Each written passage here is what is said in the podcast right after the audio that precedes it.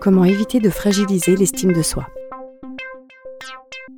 Cinquième constat, certaines maladresses relationnelles peuvent affecter durablement les rapports de l'enfant à l'école et ainsi fragiliser l'estime de soi. Nous ne sommes pas du tout des êtres parfaits lorsqu'on est enseignant. On commet tous, à tous les niveaux, par moments des maladresses, surtout quand on débute. Soyez bienveillants vis-à-vis de vous-même, pardonnez-vous d'avoir été maladroit, et sachez vous excuser vis-à-vis de certains élèves, voire de certains parents, lorsque vraiment vous avez eu un geste maladroit ou une parole surtout maladroite. Ça peut arriver, on ne perd pas du tout d'autorité, bien au contraire. Et donc, sur cette question de l'estime de soi, le fait de parfois faire des comparaisons entre les élèves, c'est une maladresse, tout comme les, ces comparaisons que font les parents entre eux, enfin entre leurs propres enfants. La perception des signaux indicateurs de représentation euh, de la considération des autres est extrêmement importante. C'est-à-dire tous les petits signes qui montrent que vous avez de la considération vis-à-vis de ce qu'a produit un élève, vis-à-vis de ce qu'un élève, ont de l'importance pour les élèves. Et puis, bien sûr et surtout, permettre aux élèves de faire l'expérience de difficultés surmontées. Pour aider les élèves à renforcer l'estime de soi, il faut bien, bien sûr donner des tâches et des activités qui permettent aux élèves d'en faire, d'éprouver leur capacité à surmonter des difficultés.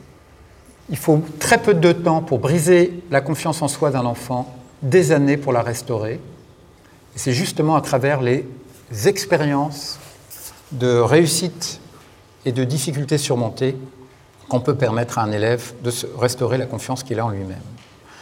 Christophe André, dans ses premiers travaux qui l'ont fait connaître, dans les années 90, a publié un ouvrage avec François Lelord sur l'estime de soi chez Odile Jacob, qui est intéressant parce qu'il montre bien, il fait une synthèse de beaucoup de travaux américains, qu'il y a trois composantes dans l'estime de soi, l'image de soi, l'amour de soi et la confiance en soi. Et si on regarde précisément les facteurs de renforcement de l'image de soi ou de ce qu'on appelle la représentation de soi, il y a notamment les valorisations de l'enseignant, peuvent être directes et indirectes lorsqu'elles portent sur ce qu'on met en évidence un dessin qu'a fait un enfant, une production, sur la reconnaissance que l'on peut avoir, mais aussi sur l'état d'esprit de développement. Alors, je ne vais pas trop développer, ce sont les travaux de Carol Dweck, c'est juste pour euh, évoquer des travaux très intéressants qui montrent que dès 3-4 ans, certains enfants ont une représentation fixe d'eux-mêmes et d'autres une, représentation d'eux-mêmes en développement.